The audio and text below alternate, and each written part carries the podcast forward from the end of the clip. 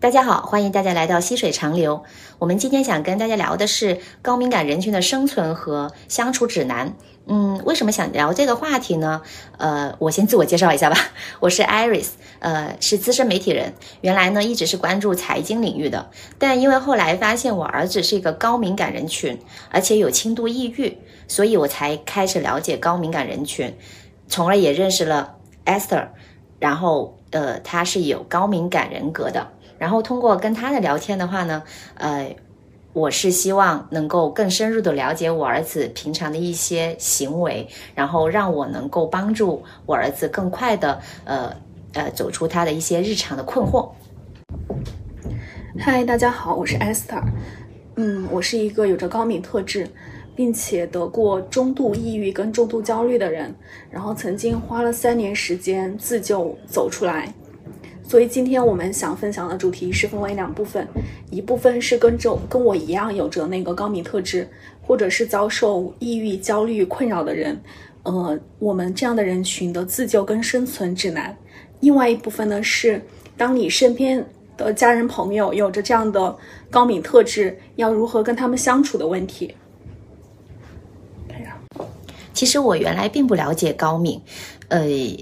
因为我身边。没有这样的人，但是自从我跟我儿子就是发生问题之后，我才觉得，哎，原来我们俩的想法是有差异的。就比如说很简单的，让他去那个呃买个单，然后他都会说对于他来说很难，我就会想，那实际上就是走到收银台，然后就去跟他说我要结账这个事情。但是他说他不可以做到，因为他觉得很尴尬。那他的尴尬的点是在于他不知道怎么跟那个人交流，就是他给那个账单之后，不知道那个人会怎么回应他，所以他很难去做出这个举动。那我就会觉得很疑惑，他为什么会有这种想法？那我把这个呃疑惑跟 Esther 说了之后呢，他会呃引导我，告诉我，确实高敏的人他做任何事情。感到尴尬的事情都会需要很大的力气。嗯，对我是非常理解艾瑞斯的儿子。在我上大学的时候，就是每次出门去食堂打买个饭，对我来说就是需要做出很长心理建设的事情。那我会想，嗯，路上的人会用怎么样的眼光来看待我？当我在点菜的时候，那个师傅会不会觉得我很奇怪？后面的人会不会觉得我为什么要选择那么久？哎呀，原来你是这么想的！我想起来了，我儿子也会这样子。那次我跟他一起去点餐，那个明明是一个机子，但是呢，我们在上面搞了很久，然后后面有人在排队，他就他就抱怨我说：“你不要再点那么久了，后面那个人等很久了。”然后我说：“好像旁边还有个机子，那个人是没看到旁边那个机子吗？” 但是他还是依然很生气。我现在有点能理解了，就是他真的会，呃，觉得后面的人等太久，他会觉得过意不去，就是有这种心态。是的，就是那种非常尴尬，然后又无所适从的状态。呃，哪怕我到现在就是已经上了很多年班，也要经常跟人打交道，但是我也会发现，就是哪怕经历同样的事情。我身边的同同事或者是朋友，他们的反应就是觉得那是一件很小的事情，但是到我这边就会引起就是非常大的情绪反应，然后我经常可能上完一天班都是觉得精疲力尽，嗯，也是因为就是这种状态可能持续太久，然后所以我后面是专门有去看那个《高敏感是种天赋》那本书，然后才发现原来就是我的出场设置跟别人就是不一样的。你刚才说那个花光力气的那个事儿，我也挺有感触的。因为我们家儿子是后来不上学嘛，但后来就是经过他的努力之后，他去上学的时候，他就会告诉我说，他其实能上学，他是用了很大的力气才让自己走出这个上学这一步的。刚我们聊了很多高敏感人群的呃行为特质，那其实也是有一个官方定义。高敏感型人群就是指那些对环境刺激还有情绪非常敏感的人。一方面就是他们的感受力更强，但另外一方面他们也是更容易受各种刺激的影响，嗯，更脆弱，然后也会比较容易产生情绪反应。还有一种就是跟高敏感人群相对照的是，呃，高复原人群。就他们这种人的话是恢复能力比较强，对信息、情绪，然后反应是比较迟钝，然后也不太容易疲惫。你明显就是这种人啊！哦，你不说我还真不知道呢。嗯，有一个专门研究敏感的先驱叫艾伦，然后他曾经发发表过一项数据，就是世界上大概有每五个人当中就有一个人是高敏感人群。这么高吗？看来我得好好的研究一下身边人。其实我也很好奇哦，为什么高敏的人生会这么难？哎，我每次跟你聊天的时候，我都觉得我的人生是开启了 hard 模式。就像上次我们俩在一起就是聊高考的时候，然后那时候我高三，然后我的奶奶去世了，就当时那一年我都在思考，我说人生的意义到底是什么？嗯，就当时因为我没有找到那个答案，然后那一年我就摆烂了。但是我跟那个艾瑞斯聊的时候，他就觉得很不解。对啊，这有什么好思考的？我就觉得你读好书，考好大学不就好了？也是对奶奶的一种回报啊。嗯，不行，就是对我们来讲的话，找到一个事情做它的意义是非常重要的，不然的话就很容易就是失去动力。又比如我们现在在做那个这个播客，今天是第一期，其实想开播客的想法我已经有了几个月了，然后但是一直在考考虑各种问题，比如说我要去研究设备，然后要研究什么样的主题，它的标题，嗯，它的栏目规划，但是艾瑞斯就直接跟我讲，后天我们。就是他，当他有这个想法的时候，他直接跟我说：“后天我们就直接开播吧。”那我大概懂了，就是对于高敏的来说，他的心理建设时间会更长一点。然后对于我来说的话，我可能就会先做了，然后再去看结果。我们虽然是两种完全不同的人，但是我们在录这个播客的时候，其实大家都有困惑。然后我面临的困惑就是高敏人群怎么样去面对世界。嗯，而艾瑞斯他的困惑就是，当他身边有高敏人群的时候，他要怎么样跟他相处？的，我的困惑就是我怎么样可以更好的跟我儿子相处？所以，呃，Esther 这边就呃可以很好的帮我去了解高敏的人是怎么想的。就比如我们最近也在聊我儿子的一个状况，嗯，他的情况是这样的。他以前不是不上学嘛，但是后来他就可以正常上学了，嗯，然后呢，他不仅可以正常上学，然后他有空的时候还可以去游个泳啊，打个羽毛球什么的，然后也有慢慢有同学了，就是有朋友可以交流，那我就觉得他很正常啊，不是往就是这个好的方向发展吗？但这个时候他就会跟我说，我有病，我一直都不开心，而且每天都不开心。他说这种不开心的状态是不正常的，然后就是一定要我觉得他有病，而且他还去研究自我本我超我，呃，来证实他是有病的。他也用过这个特权，就是比如说老师收了他的耳机，让他课后去找他的时候，他就会跟老师说我有抑郁症，然后呢，老师一听马上就把耳机给他了。所以我现在跟他的冲突就是，我是希望淡化他有病，然后减少这种心理暗示。但是呢，他呢反而是希望全世界，特尤其是我知道他是有病的。我现在就很困困惑，就是应该怎么样去理解他和帮助他。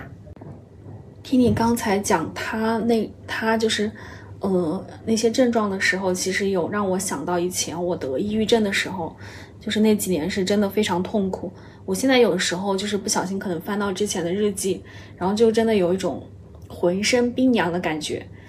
嗯。而且我觉得得抑郁就是最痛苦的，其实是，呃，就是它会反反复复的起伏，就是有有的时候我可能觉得，哎呀，我的状态好像稳定的，我在恢复的那个路上，突然有一天可能情绪又会崩溃，就那个时候你就真的觉得自己像在那个大海里面漂流一样，就是你永远看不到尽头，你每次可能看到的是那种海市蜃楼的那个假象，当你游到那里的时候，发现那前面还是那种。无边无际的那种黑暗，嗯，就那个时候，然后我的心理咨询师他是跟我说了一句非常非常重要的话，就当时说，他说你尽管去尝试去探索所有你想做的事情，我永远都会在背后支持你。我觉得对我们这种就是抑郁的人来说，就是那种无条件的爱跟支持是非常非常重要的。嗯，我能感觉到你的儿子他其实是非常聪明，就是他能察觉到你可能是那种有一种非常急切的期许，那我希望我的孩子是健康的时候，他就会反弹，就是会叛逆。那你你我就是没有好，那我就是就是那种叛逆，就他又有一点像撒娇，就是我希望你是不管我是好还是不好，你永远都在背后，然后无条件的支持我跟爱我。那我就大概能理解，就是我不能只能这样，而是说我要就是这样。就是无条件的去做他的后盾，对，接纳他所有的状态，不管是好的不好的，啊，是的，但这个对我来说会有点难，因为我可能会觉得他这种反复的状态，我会挺崩溃的，就是嗯，有点难理解，但是他这种状态，我又必须去接纳他，嗯，但是听你这么说的话。应该是我没有真正做到那种他的后盾完全无条件的接纳的那种状态，我自己才会煎熬。就之前我们有一次聊天，我当时是觉得你真的是非常非常坦诚，就是你会说，那我其实有的时候我甚至会有点讨厌他，嗯，但是就是我能理解，那一定是就是你是很无助的，而且就是在。很多时候你会跟我交流这方面的问题，我能感觉到你是非常非常想要帮助他，就是那种讨厌跟不接纳的情绪背后，其实也是非常非常爱他，只是你不知道怎么做，因为那种就是妈妈的无助，所以才会说他可能是用一种负面的情绪或者是不接纳的状态表现出来的。以我自己，然后就是三年多，呃，走过抑抑郁跟焦虑的那种状态。现在来回看的话，我其实特别想对那些，呃，自己正在煎熬，以及你身边的人正在煎熬的，就是那些小伙伴们讲，嗯，耐心是非常非常重要。另外一个就是要相信自己会好的那种信念也是非常非常重要。嗯，我觉得圣经里可能有句话是非常安慰到我，就是万物都有定时，生有时，死有时。那我想的就是抑郁有时，康复也有时。就可能像现在艾瑞斯那样，就是你现在用很多的，需要用很多的爱，然后跟耐心去浇灌那朵它可能有一点枯萎的花，那到时候就是它，你也一定会等到它盛放的时候。你这么说的话，确实是对我是一种很大的定心丸。因为对于我来说，我有时候感觉我自己盼不到头，因为我明明感觉他好了，然后结果他告诉我他不好，然后这个时候我可能就会缺少耐心。就像你说的，就是我我只是说我这一段时间我能够维持我的情绪，我能够跟他相处，但是一旦他在激发我的时候，我就可能可能就自己不行了。但是如果现在。经过你的这些体验的话，我觉得我应该再坚持，就是在更有耐心，就是更加那种无条件的，真的是做到那种，嗯，能够慢慢等待他，然后无条件的去接纳他。哎，其实我觉得你已经真的非常非常棒了，就是，嗯，因为很可能很多人他是孤军奋战，但是我能感觉到，就是你的儿子他是有一个。就是你们有一种就是一起并肩作战那种感觉，我觉得这种支持对你们俩互相都是一种非常非常大的鼓舞。嗯，对的，我现在也有一点点这种感觉，我也感觉到我儿子似乎希望他也慢慢变好。嗯，那这种的话，就他就没有那么就刺激我，就是会跟我聊天呐，然后会跟他分跟我分析他的心理啊，这样我也会慢慢倾听他讲的话，就不会像以前那种我们是不能交流的。然后我我我只能是就是猜他想什么，或者是我去慢慢摸索他，就是现在有个正向回馈，只是说可能这个正。像回馈里面，他可能有时候他又会回馈到，就回退到他那种状态不好的状态。那这个时候可能就是像你说的，我需要更多的耐心。最近呢，他也有一种呃状态，我也想听一下你的那个就是看法，因为他最近不是要期末考嘛？期末考的时候呢，他就说他很担心他会留级。然后这个时候我就跟他说：“那你担心的话，就认真复习一下，然后就可以不留级啦。”然后他的意思就是说，他很担心，他怎么复习都不可能及格的，所以他一想到这个，他就不可能复习。然后我就我就有点难理解了，我就会觉得。以我的做法，就是我担心的事情，我就会把这个转化成动力，然后呢去完成它。但他给我的感觉是，正因为他担心，所以他没有动力去做这个事情。这种是灾难化思维吗？然后，那我想着，那我怎么可以帮他？所以我后来就去问了学校，说如果真的。考不好了会不会留级？然后学校的回复说，如果这次期末考试不行，那他们会在假期的时候呢，再给他去考两门，只要那两门呃过了，那他还是依然可以去呃升学的。这样的话，我心里就有底了，因为就毕竟是还有机会嘛。嗯，所以后来。我也是跟他说了这个事情，告诉他学校是有还有这个后备方案的，然后我儿子好像就没那么焦虑了，然后慢慢的、慢慢的，他也能去复习，但是在这个复习的过程中，他依然各种各种焦虑，依然会说：“哎呀，我复习了考不过，然后我看不懂题目怎么办？”然后我就会安慰他说：“那你尽力去做就好了呀。”嗯，但这些好像似乎都没有太大的作用。这个事情让我想到，我今年，呃，年终的时候，因为那时候我打算要辞职，呃，那个时候其实工作，今年因为整个行情不太行，然后工作也不是很忙，每天我下午可能五六点就下班，然后每天回家之后就是刷手机刷到凌晨两点。当时我跟我的那个心理咨询师有沟通，就是发现，其实我是有很多想做的事情，但。我心里那时候压力是非常大的，因为我觉得，嗯，我在这个时候裸辞，现在行情又那么差，那我未来会不会就是穷困潦倒？什么？就是我有非常非常多那种对未来的那种恐惧的想象，就是因为那种呃信念，就是整个人就是内耗的错误的那种信念已经把我压垮了，所以当时我只能。就是精疲力尽，那我只能刷手机，我唯一的精力就只剩下能刷手机了。然后当时我的那个心理咨询师他就跟我分析，他说：“那你已经在职场上工作这么多年，然后一个人在呃其他城市，你也证明了你是完全不是那种，你完全是有能力能够生活的很好，嗯，而且现在其实它不像几十年前，那我们现在是有很多很多选择，你其实是不太可能是。”呃，真正的饿死，那可能就是有一种现在社会舆论的那种焦虑嘛，告诉大家，那你可能不努力会怎样，会怎样？但其实那些事情并不会发生。就像那个艾瑞斯，就你儿子一样，就是他其实就算这次考试失败了，他也不会，嗯，真的未来就是说完全，呃，就是断绝希望了。只是我们自己会把那些错误的信念，然后就把它想象的。特别特别，就是有点像悬崖上走钢丝，那我这一步不稳，我就会掉下去。其实你的做法就是，我觉得他特别好，你可能没有意识到，但你可能就是像在他走悬崖钢丝的时候，你给他就是加了很多那个缓冲的垫子，告诉他，哎，没事，就算考失败了，我们还有就是其他选择，然后可以补偿。嗯，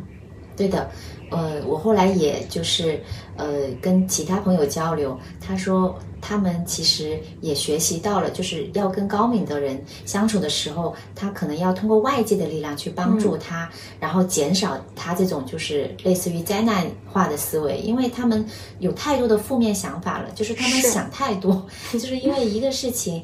比如说我觉得很简单，但是他们会想。别人是怎么想的，或者是外界怎么想的，我又是怎么想的？是，而且就会想，我一定会失败，失败了之后，我以后就完蛋了。嗯嗯嗯，这个，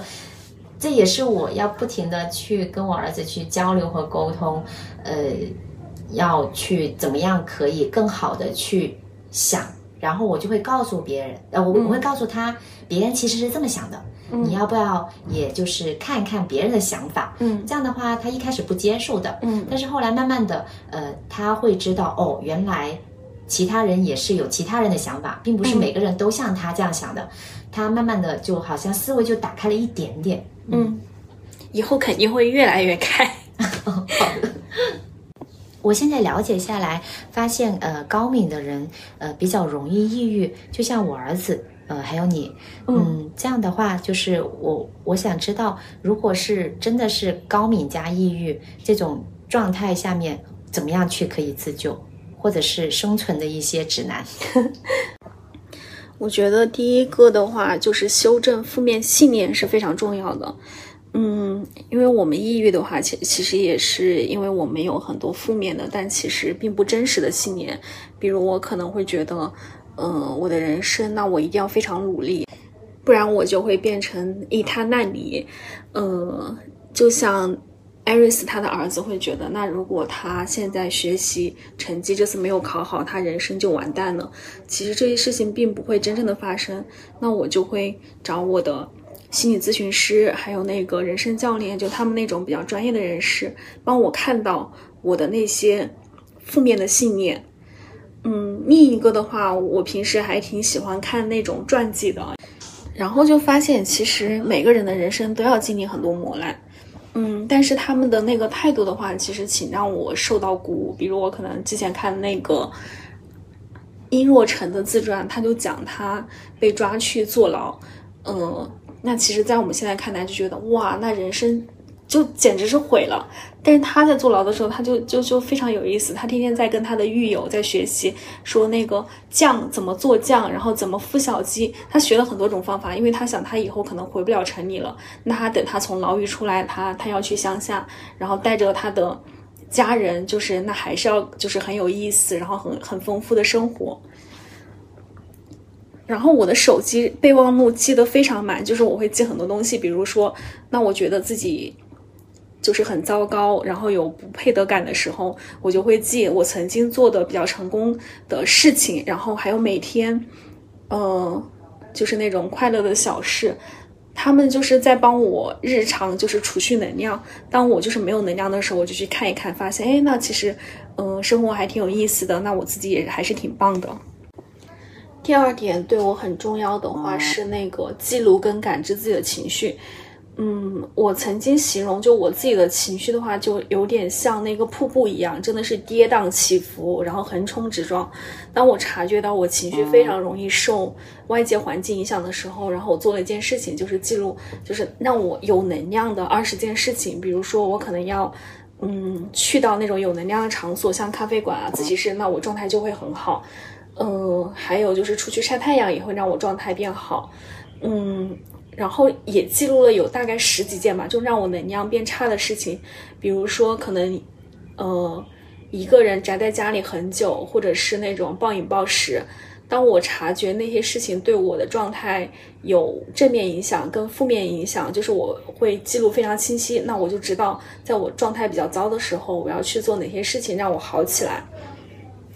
嗯，然后我也会分析，就是我起伏比较大的情绪，比如这个事情让我非常非常的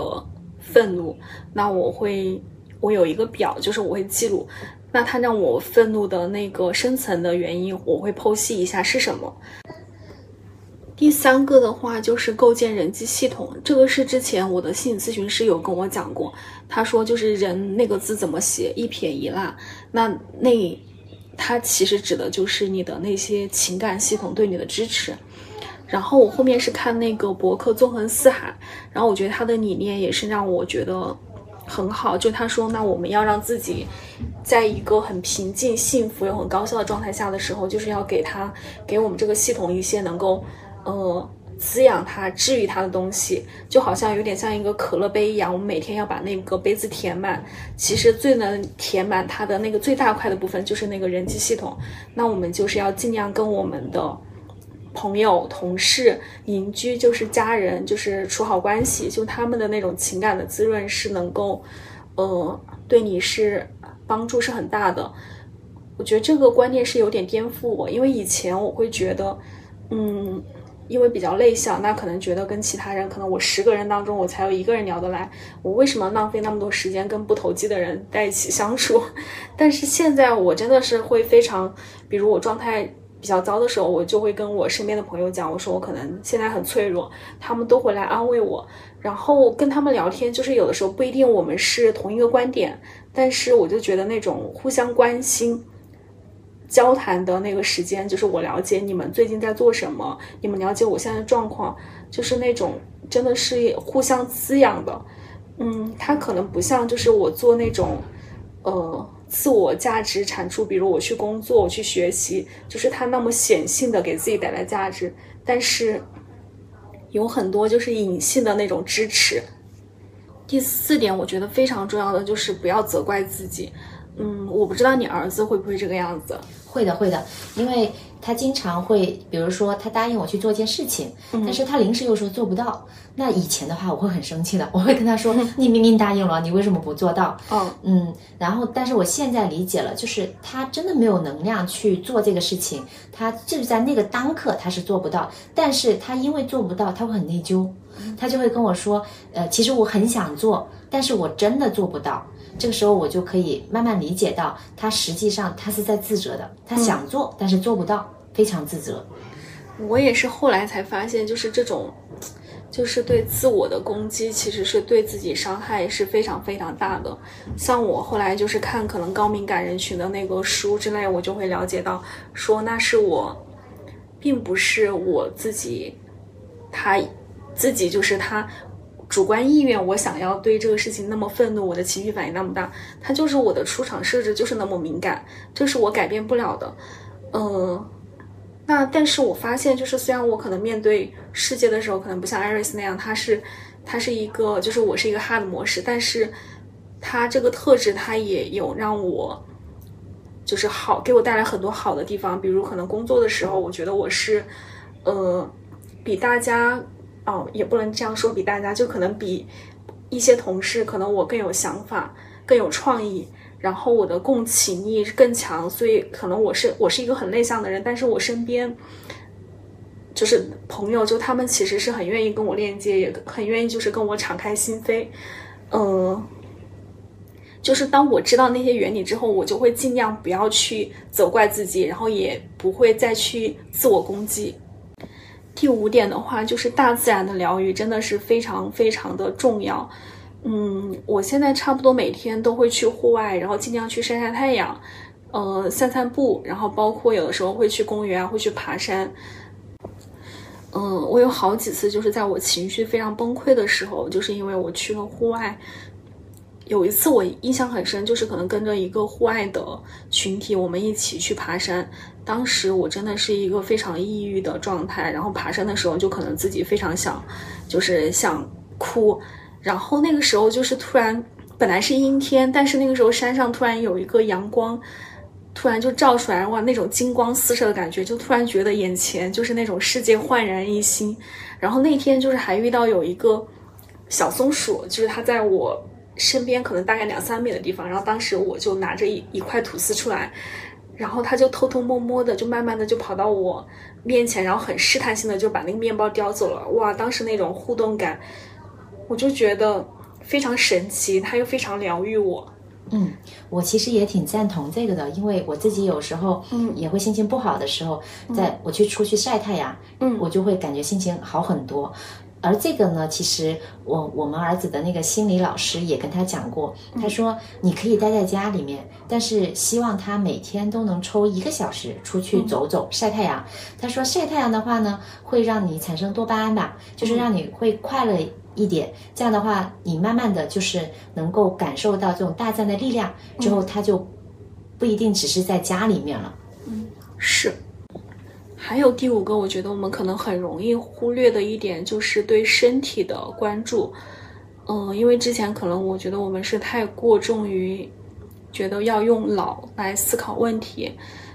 我也是后面去学游泳的时候就发现，就是那个教练就跟我讲，你的身体为什么绷得那么紧？然后我又是后面就是大概是花了好几年才慢慢察觉到那一点。呃，因为我是现在会有冥想的习惯，有打坐、深呼吸，然后也会去运动、拉伸，这些事情其实都是在让我们保持对身体的觉知。嗯，还有一个的话就是第六点的话，我觉得是培养专注力是很重要，不管是工作、运动、练字、看书，就是你沉浸的所有爱好都行，就是有那种。嗯，当你有意识的去静心，然后沉浸其中的时候，你是顾不上那些负面想法，是顾不上来侵扰你的。就是我觉得那个就是现在很流行的说那个词叫心流，就是我觉得尽量让自己的生活当中就是多一点心流沉浸的时间。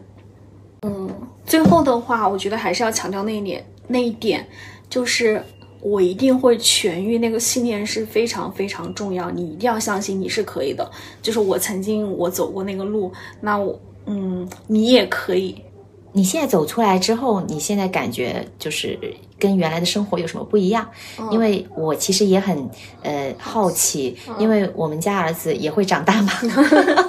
他也会疗愈，但是呢，他的心理老师也会说，高敏的孩子就是在学校和家庭都没有问题，因为学校会包容，家长也会包容，但是出到社会的话，他可能会面临会更大的问题。他应该是怎么样去融入社会会更好呢？啊，我觉得这个问题真的是问的非常棒。呃，就是当我经历这些，现在回头再看的话，我其实是有一种感受，就是我觉得越早崩溃，其实是一个很幸运的事情。嗯，就是一个的话，就是你的人生的幸福感真的会提升很多。我觉得当我走过那个抑郁的时候，就有有几次晚上吧，我觉得体会非常深刻。就那时候我可能在很宁静，然后在那看书，我当时就觉得哇，就这种平静感，然后就是没有那种负面念头、负面念头的时候，就是真的是一种非常非常巨大的幸福。然后另外一个的话，我觉得就是因为这段经历，然后我我是要从废墟一点一点重建我的人生。其实我的这栋楼，我是觉得它是会比其他人可能会没有经历风浪的那种楼可能会更强韧一点。虽然说，那我现在可能还是会很容易有焦虑、恐惧什么那些情绪，但是我觉得我的底盘是更稳的。还有一个，我其实特别想对艾瑞斯讲，嗯。就因为你的儿子他是一个，就是很敏感的小孩儿，所以当他康复的时候，我觉得你是会是一个很幸福的妈妈，因为他是一个非常有同理心，他更能理解其他人的情绪，然后也会给你更丰富的那种情感回馈。嗯，到时候就是你会体察到，就是你现在经历的那些都是非常非常值得的。嗯，好的，我也期待那一天。讲了这么多，也很感谢大家一直听到现在。总结一下，我们今天讲的就是高敏感人群的呃生存和相处指南。通过我跟 Esther 的一些分享，能能够更好的了解到高敏的特质，并且呃希望能够给大家提供一些解决的方案。嗯，也希望大家听了之后有用。谢谢大家，下期再见。我们争取还有下期。会的，会的。所以希望大家点赞、收藏、留言，一定关注我们哦。